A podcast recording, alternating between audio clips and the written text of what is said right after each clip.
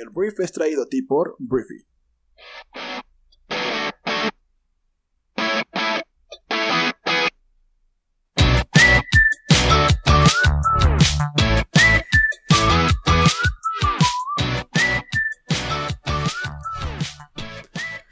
Muy buenos días, bienvenidos a esto que es el Brief, el podcast en el cual puedes conocer las noticias más importantes del mundo en cuestión de minutos. Yo soy Arturo, tu anfitrión y uno de los fundadores de Briefy. Somos una empresa que resume el conocimiento más relevante del mundo, haciéndolo accesible y aplicable universalmente. Entonces, en briefy.com puedes encontrar más información acerca de nosotros. Por lo pronto, bienvenidos a este miércoles 23 de junio. Vamos a empezar ya de una vez hablando de México, porque el día de ayer hubo un sismo que pues fue de 7.5 grados, registrado en su epicentro en el sureño estado de Oaxaca y se sintió en varios puntos del país, en la Ciudad de México también se sintió, que pues hay muchos recuerdos terribles con terremotos en la Ciudad de México. Hasta el momento en que estoy grabando esto se reportan 5 personas fallecidas y daños en diferentes estructuras. Podría haber réplicas, entonces mantente atento. Y pues este 2020 definitivamente es un año para recordar o para olvidar.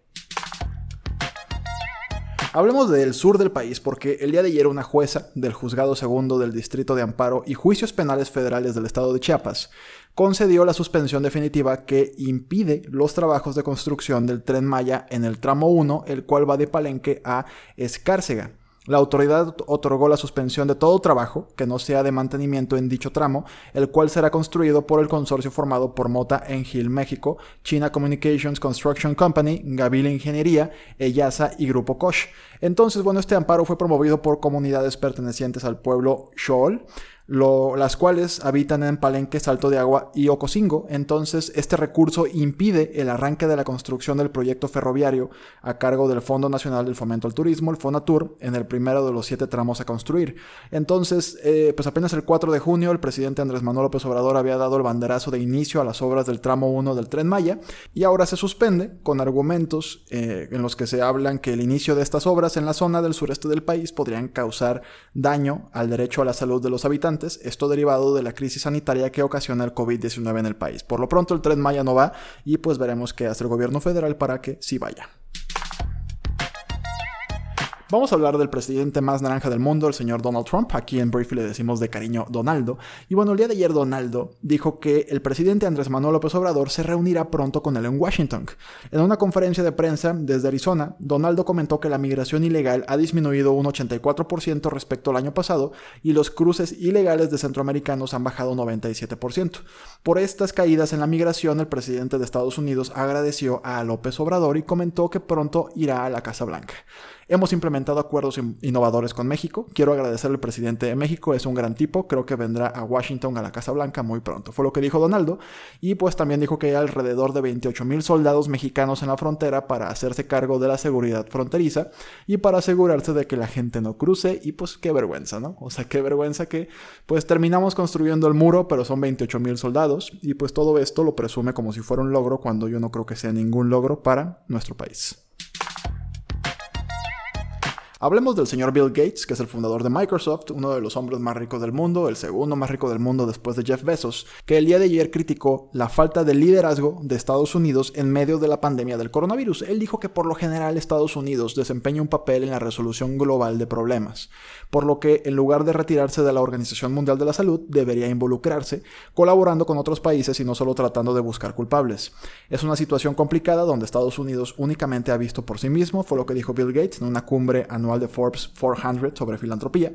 Entonces, lo que dijo el, cofundador de Microsoft es que tratamos de unir esfuerzos de los diferentes países y de igual forma los líderes europeos están intentando llenar ese vacío. Eh, la inacción de Estados Unidos erosiona el tipo de relación, la admiración y confianza que la gente ha tenido en nosotros como país fue lo que explicó el magnate. Sin embargo, Gates también dijo que la racionalidad reaparecerá en algún momento y espero que Estados Unidos trabaje con otras naciones e intensifique la forma de acción, como lo hizo contra la la, viruela, perdón, la malaria, la poliomielitis y el VIH. Entonces, esto fue lo que dijo Bill Gates, una crítica pues que definitivamente le llega al presidente porque pues es Bill Gates, uno de los hombres no solamente más ricos, sino también más poderosos del mundo.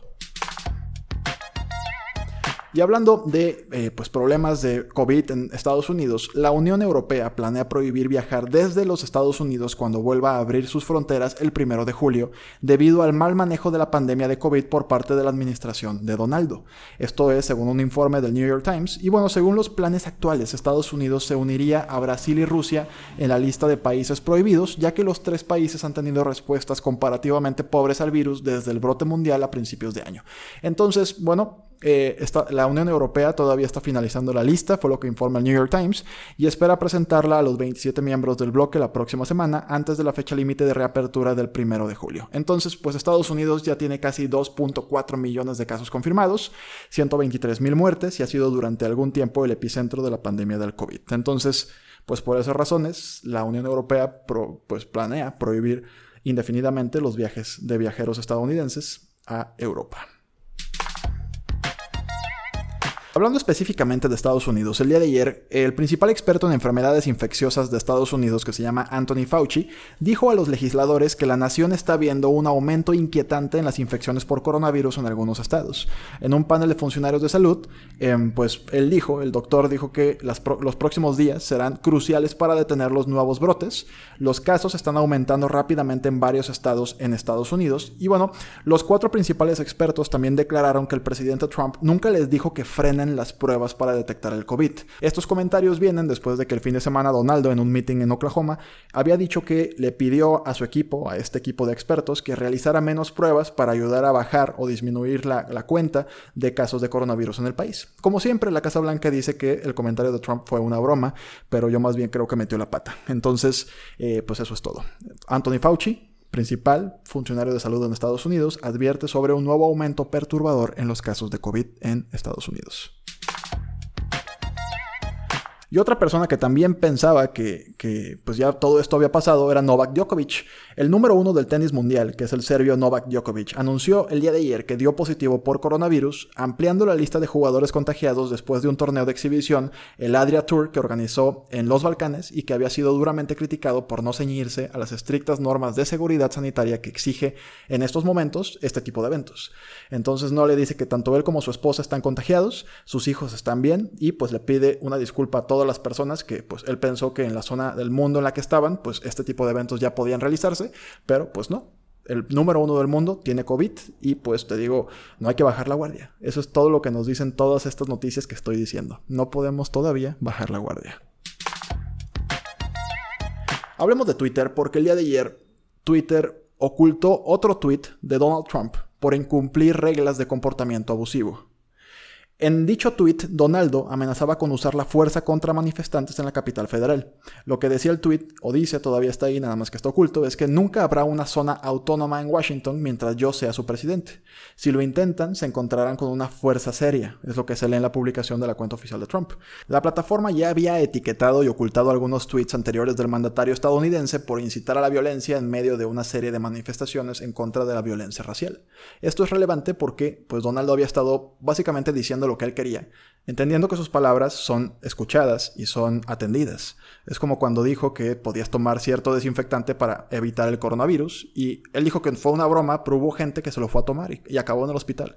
Entonces Twitter lo que está haciendo es aplicando sus normas internas de convivencia en su comunidad y pues Trump no está muy feliz con eso. Hablemos de negocios y voy a empezar hablando de cómo Apple está agregando una nueva característica como parte de su recién anunciado iOS 14, el nuevo software para los iPhones, que va a extender la vida útil de tus AirPods. Apple dice que el sistema operativo va a reducir la rapidez con que las baterías de tus AirPods envejecen al aprender cuándo las cargas normalmente y al predecir cuándo dejar de cargarlas automáticamente. En lugar de cargar al 100% de inmediato, los AirPods dejarán de cargar al 80%, luego se reanudará más tarde, por lo que no se quedarán al 100% durante un periodo prolongado de tiempo, lo cual pues termina afectando las baterías. Entonces esto pues está padre y pues tus AirPods que de por sí cuestan más de 5 mil pesos en México, este, pues van a vivir más tiempo, lo cual está muy bien. Voy a hablar de Mercedes-Benz porque el día de ayer Mercedes anunció una alianza con Nvidia, que Nvidia es un productor de componentes de computadora. Si eres gamer sabes que es Nvidia y si no, no te preocupes. Pero el tema es que estas dos grandes empresas van a desarrollar una plataforma informática de próxima generación para vehículos que pues admitirá todo, desde actualizaciones de software por aire hasta la conducción automatizada.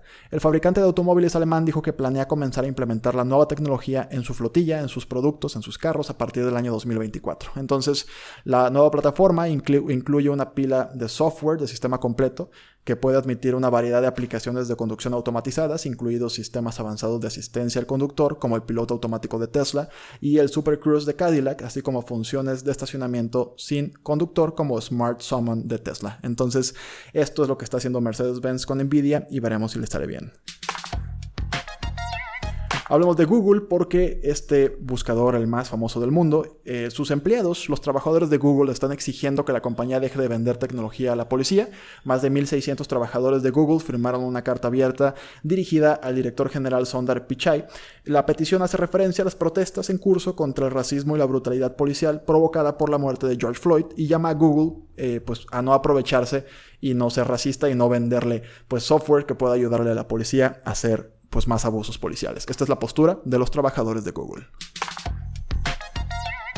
Por último voy a hablar de Netflix porque esta compañía de streaming el día de ayer anunció que está facilitando que puedas eliminar eh, películas o series de la lista, de la fila del menú que dice continuar viendo, que todos tenemos esa fila ahí, que sirve habitualmente para continuar viendo la serie o la película. Entonces, pues ahora el objetivo de esta actualización es darte más control sobre lo que aparece en tu página de inicio en Netflix. Con esto pues podrás quitar tal vez títulos que no te gustaron y que ya no quieres seguir viendo y con esto limpiar un poquito la cantidad de opciones que te da la plataforma. Fácil, nos echamos 10-15 minutos muchas veces decidiendo qué vamos a ver.